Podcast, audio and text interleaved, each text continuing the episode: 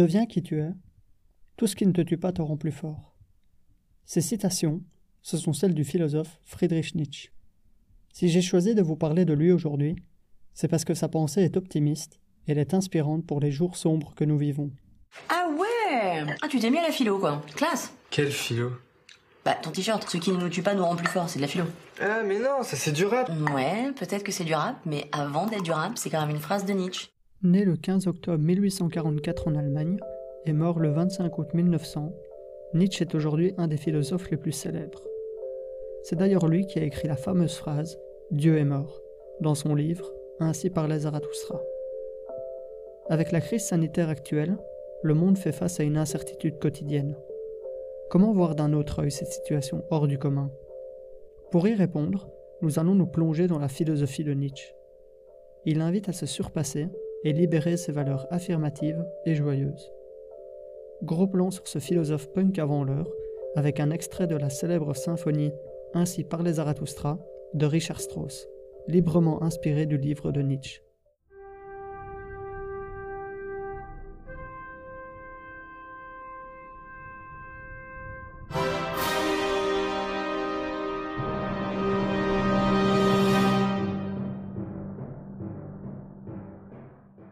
Nietzsche dérange, brise les codes.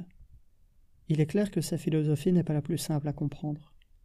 Encore aujourd'hui, certains de ses concepts sont mal perçus.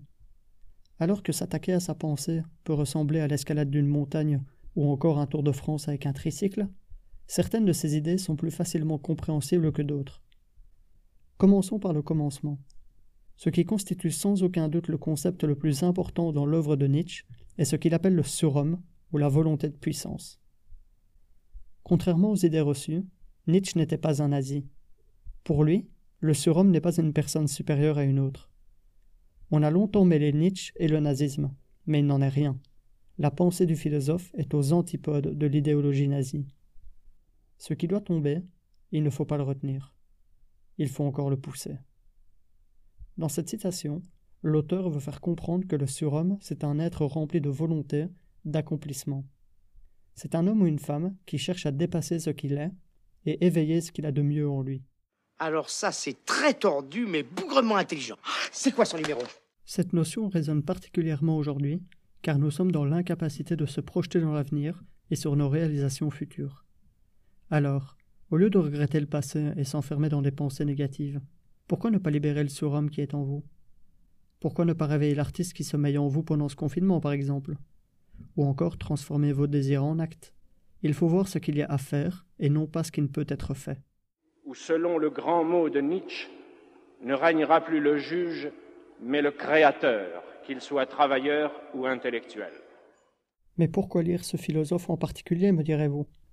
Pour y répondre, je suis parti à la rencontre de Simon, fraîchement diplômé en philosophie à l'université Saint-Louis. Pourquoi Nietzsche est important ou pourquoi est-ce qu'il peut être utile dans, dans les vies de tous les jours euh, C'est pas tellement pour ses concepts, mais c'est plutôt pour la, puissance qui s'en dégage dans la lecture. La première puissance de Nietzsche, elle se trouve d'abord dans ses écrits et dans la, manière dont, il philosophe qui est très particulière. Je crois qu'à la limite, on peut lire euh, comme, comme on lirait de la poésie ou quoi, et comme son œuvre est tellement explosive, il y a vraiment beaucoup de façons d'y entrer, et euh, il y a beaucoup de façons de lire et d'être touché par, euh, par simplement une phrase.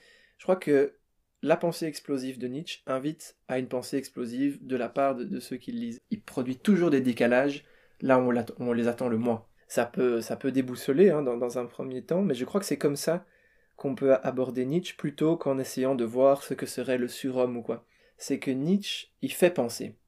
À la limite, on peut fermer le bouquin et, essayer de, se dire mais putain, qu'est-ce qu'il a voulu me dire par là?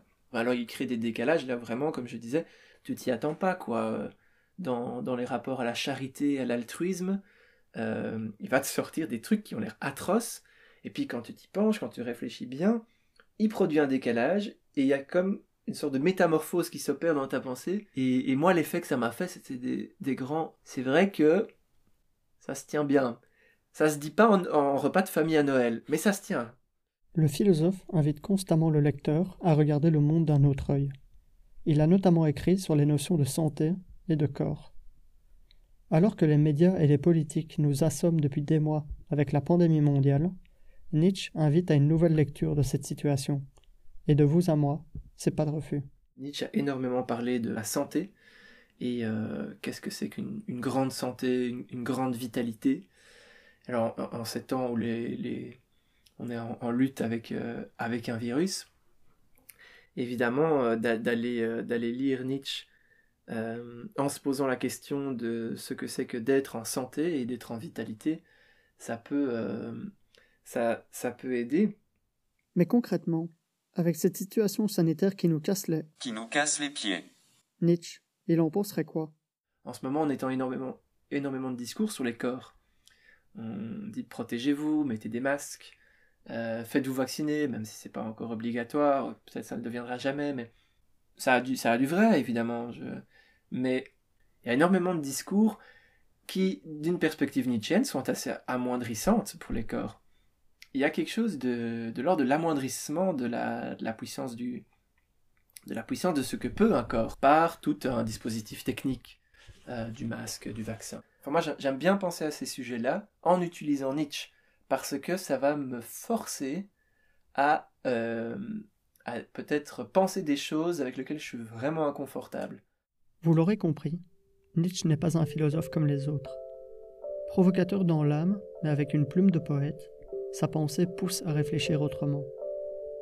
Alors que certaines personnes peuvent se sentir déboussolées et malheureuses à cause de cette période, réveiller le surhomme qui est en vous est peut-être la plus belle manière de terminer cette année bien sombre.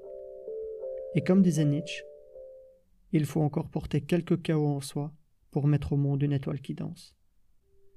Un podcast signé Gaëtan Perrini.